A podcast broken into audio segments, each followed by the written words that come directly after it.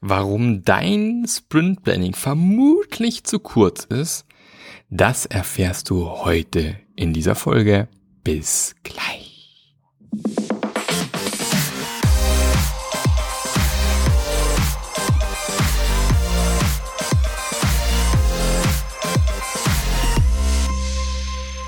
Hallo und herzlich willkommen zu einer neuen, oh Gott, einer neuen, meine ich natürlich, Folge vom Scrum Master Journey Podcast, dem Podcast, der dir zeigt, wie du als Scrum Master endlich einen echten Impact in deinem Unternehmen hast, wie du wieder mehr Wertschätzung für deine Rolle bekommst und überhaupt die Rolle des Scrum Masters wieder mehr wert, wertgeschätzt wird. Dazu brauchen wir einfach mehr hervorragende Scrum Master. Und das ist meine Mission. Mein Name ist Mark Löffler. Ich bin tatsächlich Scrum Master Mentor, unter anderem berate auch diverse Unternehmen zum Thema Agilität und quatsche hier schon seit einigen Folgen. Zu dem Thema ähm, ist immer wieder spannend, wenn man auch Leute trifft, die sagen, die sind schon lange dabei. Habe erst am Dienstag mit der lieben Julia gesprochen. Liebe Grüße an dieser Stelle an die Julia. Die meinte, sie ist schon seit Anfang an dabei. Und das sind ja schon einige Folgen. Sie hat also schon viele Stunden mit mir verbracht, diesen Podcast. Und ja, Heute wieder in meinem heißen Büro. Die Sonne knallt draußen drauf, die Rollos sind voll unten. Ich brutzel vor mich hin. Der Ventilator ist wieder mal aus, damit es nicht stört, wie es halt so ist.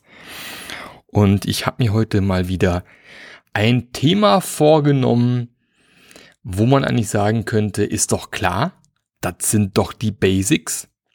Und doch ist es eben so, dass genau diese Basics in vielen Fällen schon nicht richtig funktionieren.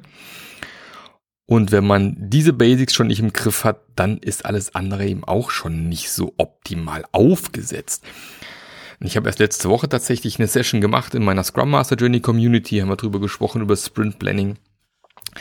Warum? Weil ich weiß nicht, wie oft ich schon festgestellt habe, dass das Sprint Planning komplett stiefmütterlich behandelt wird und nicht wirklich so genutzt wird, wie man es nutzen sollte.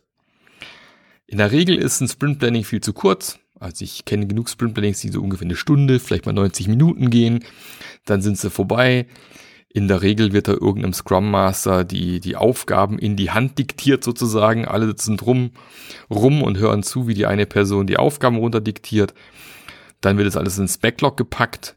Meistens ja mittlerweile digital und an sich, wenn man ehrlich ist, hat dieses Sprint Backlog dann an sich auch gar keine Relevanz ja, man aktualisiert es nicht wirklich, weil es auch nicht wirklich irgendeinen Mehrwert hat, sondern hat man halt einfach mal Aufgaben reingeschrieben, wo man sie halt reinschreiben muss. Ähm, ich habe letztens einen Backlog gesehen, wo dann drin steht, äh, Implement Domain Layer, Implement Application Layer, Implement hm, hm. Ja, das sind dann von mir aus die verschiedenen Layer, wo man was machen muss, aber was man da genau machen muss, steht dann eben nicht drinne. Und dass so ein Sprint-Backlog nicht unbedingt einen Wahnsinns-Mehrwert hat für das Team, das ist ja dann gut nachvollziehbar. Und deswegen dachte ich, ich werf noch mal eine, wie soll ich, nee, ich breche noch mal die Lanze, so muss ich sagen. Ich breche noch mal die Lanze für gute Sprint Plannings. Wenn man sich den Scrum Guide anschaut, ich weiß, man muss ja jetzt nicht Wort für Wort befolgen, aber wird man feststellen, dass bei einem vierwöchigen Sprint für so ein Sprint Planning bis zu acht Stunden vorgesehen sind. Ein ganzer Tag. Das ist schon ein Haufen Zeit. Das heißt, in der Regel ist ja mittlerweile Standard zwei Wochen Sprints. Also ich kenne wenige Teams, die länger äh, sprinten aktuell. Also Iterationslänge zwei Wochen ist in allermeisten Fällen, wo ich so unterwegs bin, Standard geworden. Und wenn man es eben dann entsprechend anwendet, nach Hälfte von vier Wochen, also auch Hälfte vom Sprintplanning, dann sind das immerhin vier Stunden, die ich Zeit habe. Äh, Scrum steht auf Timeboxen, also maximal Zeit habe, um meinen Sprint zu planen. Und dann sieht man eben diese Sprintplannings mit, mit 60 bis 90 Minuten und sieht, hey, da haben die gerade mal so ein Drittel bis ein Viertel oder andersrum, Viertel bis ein Drittel der Zeit genutzt, die man eigentlich nutzen sollte für Sprintplanning. Hm. Was ist denn das Ziel vom Sprintplanning? Der Name sagt es eigentlich schon. Ne? Das Ziel ist, dass ich mir einen Plan mache. Und der Plan ist eben nachher das Sprint-Backlog. Dort liegt dann mein Plan drin. Aber die Frage ist ja, Plan für was? Was, was, was für ein Plan eigentlich? Und man sieht ja ganz häufig, dass dann irgendwie der Product Owner ins Sprint Planning kommt mit einem hoffentlich geordneten Product Backlog und dann wird einfach von oben weg quasi die wichtigsten Elemente aus dem Product Backlog in den Sprint gezogen, solange bis das, bis das die Leute, also die Entwickler im Team sagen, stopp, mehr geht nicht, hoffe ich zumindest, weil du weißt hoffentlich, dass die Entwickler entscheiden, wie viel in den Sprint reinkommt. Und dann überlegt man sich hinterher so, ja, wenn überhaupt, äh, welches Ziel kann man davon ableiten? Da wird irgendwie ein Ziel definiert, vielleicht auch mehrere Ziele definiert und dann fängt man irgendwie an loszuarbeiten. Und genau so sollte man es eben nicht machen. Wie jetzt denkst du, wie, wie nicht machen? Aber das macht man doch so. Nein. Äh, wenn du meine Podcast-Folge schon mal gehört hast zum Thema Sprintziel, äh, übrigens auch was, was leider sehr stiefmütterlich oft behandelt wird, dann ähm, ja, wirst du wissen, warum das eventuell falsch sein sollte. Nämlich, das Sprint-Backlog ist der Plan, um das Sprintziel zu erreichen. Deswegen beginnt ein Sprint-Planning auch damit, dass man ein Sprintziel, am besten der Product Owner hat hoffentlich am besten Fall schon ein Sprintziel parat, das man mit diesem Sprint erreichen möchte. Und dieses Sprintziel ist optimalerweise messbar, erreichbar hoffentlich auch und vor allem hat es einen Nutzen für deinen Kunden, für deinen Nutzer, für deinen Stakeholder am Ende. Und dann erst, wenn man dieses Sprintziel definiert hat, überlegt man sich, was brauchen wir jetzt aus unserem Product Backlog, um dieses Sprintziel zu erreichen. Im besten Falle sind es tatsächlich dann die höchsten priorisierten Backlog eines im Product Backlog, weil der Product Owner vielleicht ein bisschen vorgearbeitet hat. Kann aber auch sein, dass das vielleicht nicht ganz optimal geordnet ist ähm, und man eventuell da andere Stories vorziehen muss. Kann passieren. Ist auch gar nicht schlimm, weil ultimativ geht es darum, herauszufinden als Team, okay, das ist unser Ziel, das wollen wir gemeinsam erreichen. Lass uns mal anschauen, was wir dafür implementieren müssen, also welche Features brauchen wir, um das zu implementieren, die ziehen wir uns dann entsprechend in unser Sprint-Backlog. Das ist quasi der zweite Teil. Erster Teil, Sprintziel vorstellen, darauf achten, dass es entsprechend einen Kundennutzen enthält, dass es messbar ist, dass es im besten Fall auch realistisch ist, erreichbar. Ähm, und dann überlegen wir uns im zweiten Schritt eben, okay, aus unserem Product Backlog, was müssen wir uns dafür reinziehen? Und haben wir quasi schon die zweite Ebene erreicht. Wir haben ein Ziel und wir wissen, die Dinge sollten funktionieren, um dieses Ziel zu erreichen. Wir haben aber immer noch keinen Plan. Na, wir haben noch keinen Plan. Weil jetzt geht es nämlich im dritten Schritt darum, zu überlegen, okay, und was sind die genauen einzelnen Schritte, die wir eigentlich tun müssen, um diese Features zu implementieren, um dann am Ende damit das Sprintziel zu erreichen. Und genau, das sind dann die sogenannten Subtasks in der Regel. Und genau da ist nämlich meistens diese Abkürzung, die man nimmt. Man diktiert halt irgendwelche Subtasks runter, die einem gerade so einfallen und nimmt sich die riesengroße Chance, die Zeit des Sprintlinks zu nutzen, um sich wirklich echten Kopf zu machen, wie muss denn ein Plan im Detail aussehen. Also im besten Falle holt ihr entsprechend, wenn es eine Software ist beispielsweise, zieht ihr eure IDE raus, ihr guckt euch den Source Code an, ihr schaut euch an, wo das Feature integriert werden muss, ihr schaut euch vielleicht an, welche Schnittstellen es eventuell braucht, vielleicht gibt es ein externes Interface, vielleicht probiert, probiert mal ganz kurz aus, was kriegen wir denn von Daten aus diesem Interface, reichen uns diese Daten, passt es überhaupt, eventuell stellt man auch fest, dass äh, das UI noch nicht hundertprozentig steht, dann kann eben der UI-Designer im Team eventuell irgendwas aufs Whiteboard drauf scribbeln und schon mal sagen, so und so stehe ich mir ungefähr vor, ein Wireframe machen. Naja, auch hier ähm, im besten Falle arbeitet man eben gemeinsam daran, das, das Feature zu entwickeln und nicht irgendwie so vorgelagert wasserfallmäßig. Die Designer machen Design, schmeißen es über den Zaun, so Definition of Ready und so weiter. Und dann entwickeln die Entwickler, sondern man kann ja im Sprint Planning tatsächlich die Zeit eben dazu nutzen, sich überlegen, okay, das ist das Feature, das wollen wir implementieren. Wie wollen wir das denn machen? Welche Klassen, welche Funktionen, welche Methoden, welche Interfaces, welches Design, ähm, welche Ausnahmen gibt's, welche Fehlermeldungen können kommen, ähm, wie muss die UI reagieren, äh, was muss dem Nutzer angezeigt werden, ähm, äh, keine Ahnung, wie ist der Ablauf in der Software, welche Schritte kommen nacheinander, Ablaufsdiagramme, was auch immer dass man sich wirklich richtig Gedanken macht. Was sind meine einzelnen Schritte, um eben dieses Feature zu implementieren, um dann eben dieses Ziel am Ende zu erreichen. Wenn man sich eben hier nicht genug Zeit nimmt, ist die Gefahr nämlich relativ hoch, dass der Plan eben sehr high level ist, man sich nicht genug Gedanken gemacht hat und dann wundern sich immer alle, warum man das Sprintziel am Ende nicht erreicht hat. Ja, und vor allem, wie will ich mich denn als Team am Ende, man hat früher gesagt, drauf committen, heute sagt man ja gerne, macht einen Forecast als Entwickler, weil es natürlich eine komplexe Umgebung ist, aber wie soll ich denn mit einem guten Bauchgefühl sagen, kriegen wir hin oder kriegen wir nicht hin, wenn ich gar nicht tief genug reingeschaut habe in die ganze Geschichte? Ja, drum nutzt bitte die Zeit im Sprint Planning, um euch wirklich einen echten Plan zu machen. Ich habe irgendwie letztens so eine, über so eine Metapher nachgedacht. Ich bin noch nicht sicher, ob es die perfekte Metapher ist, aber stell dir einfach vor, du hast so einen Backlog von Straßen, die, die, die du dieses Jahr befahren möchtest. Ja, hast du irgendwie, keine Ahnung, die A81, die ist bei mir um die Ecke, die A8, die A5, die A4, die A1, die B27, die B30, die B5, was auch immer. Ganz Deutschland irgendwie abgedeckt mit allen seinen äh, Bundesstraßen, Autobahnen und von mir auch irgendwie Landstraßen.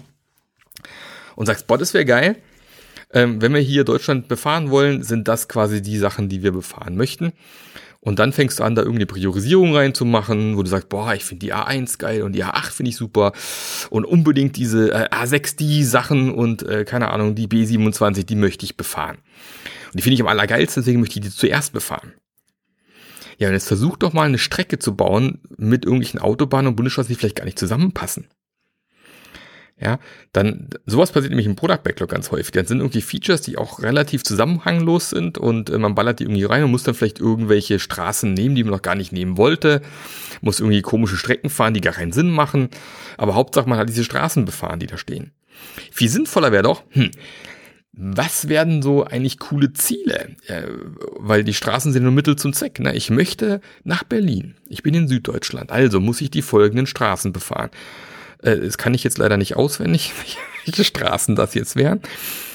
Ähm, auf jeden Fall erstmal viel A81 bei mir, bis ein ganz Stück nach oben und dann irgendwann mal, keine Ahnung, vielleicht eine A6 oder sowas.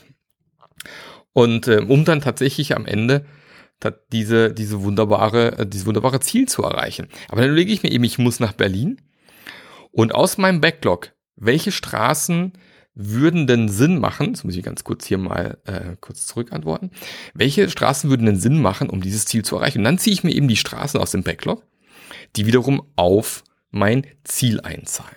Genau. Aber wie gesagt, ähm, dann geht's ja in die Feinplanung rein. Und jetzt geht's eben bei, bei der Software unter anderem darum, eben wirklich das Ding auseinanderzunehmen. Überlegt euch genau, was zu tun ist. Überlegt euch Ausnahmefälle, Fehlermeldungen, weil der Happy Flow ist klar für jeden. Aber was passiert denn, wenn da was falsch eingegeben worden ist? Wo müssen die Daten landen? Wo kommen die Daten her? Ja, all die Dinge kann man wunderbar definieren, um dann richtig schöne Subtasks zu schreiben, die genau beschreiben, was zu tun ist. Am Ende vom Sprintbuilding soll es ja eben so sein, dass du aus diesem Raum rausläufst und jeder im Team hat ein genaues Verständnis davon, was zu tun ist sodass eben auch jede, jede, Pers jede Person theoretisch von Laster laufen könnte oder ein Lotto gewinnen oder was auch immer, das Unternehmen verlassen und trotzdem alle anderen wissen, was zu tun ist. dann nehme ich an, ich werde plötzlich krank, was ich, eine Sommergrippe zum Beispiel, kann am Montag nicht ins Büro kommen oder vielleicht am Mittwoch nicht ins Büro kommen. Und ich habe aber meinen, meinen Plan genau definiert, dann können die anderen relativ gut nachschauen, ach der Markt, der war da und da. Äh, alles klar, da können wir drauf aufsetzen und da weitermachen. Wenn aber nur ganz allgemein irgendwie drinsteht Implement Application Layer und eigentlich niemand außer mir weiß, was da zu tun ist, zum einen baue ich mir dann vermehrt Silos im Team auf, weil es dann wieder nur die eine Person ist, die es nachher kann. B, habe ich das Wissen nicht im Team vernünftig verteilt. Und C, werde ich von Personen auch abhängig. Und im Endeffekt wird dann das Daily wahrscheinlich ziemlich blöd, weil jeder im Daily von seiner Aufgabe erzählt, alle anderen gar nicht richtig zuhören, weil interessiert ja eh niemanden, was die anderen gemacht haben, weil nur ich mache es gerade wichtig. Ja, aber ultimativ geht es eben darum, ich möchte einen schönen, kleinen, schnuckligen Plan haben. Und diese Unteraufgaben sollten halt in der Regel auch vielleicht maximal einen Tag, vielleicht zwei Tage groß sein, besser noch kleiner, dass ich eben auch wirklich detailliert sehe, wenn es irgendwo hängt ist ja der weitere Vorteil von einem detaillierten Plan, dass ich eben früh feststelle, wenn es irgendwo Hindernisse gibt, wenn wir irgendwo nicht weiterkommen, wenn irgendjemand äh, ein Problem hat oder keine Ahnung, ne? Weil wenn ich Aufgaben habe, die eben riesengroß sind, vier, fünf, sechs, sieben, acht Tage, dann fällt mir halt erst nach sieben Tagen auf, dass hier irgendwas hängt und nicht funktioniert.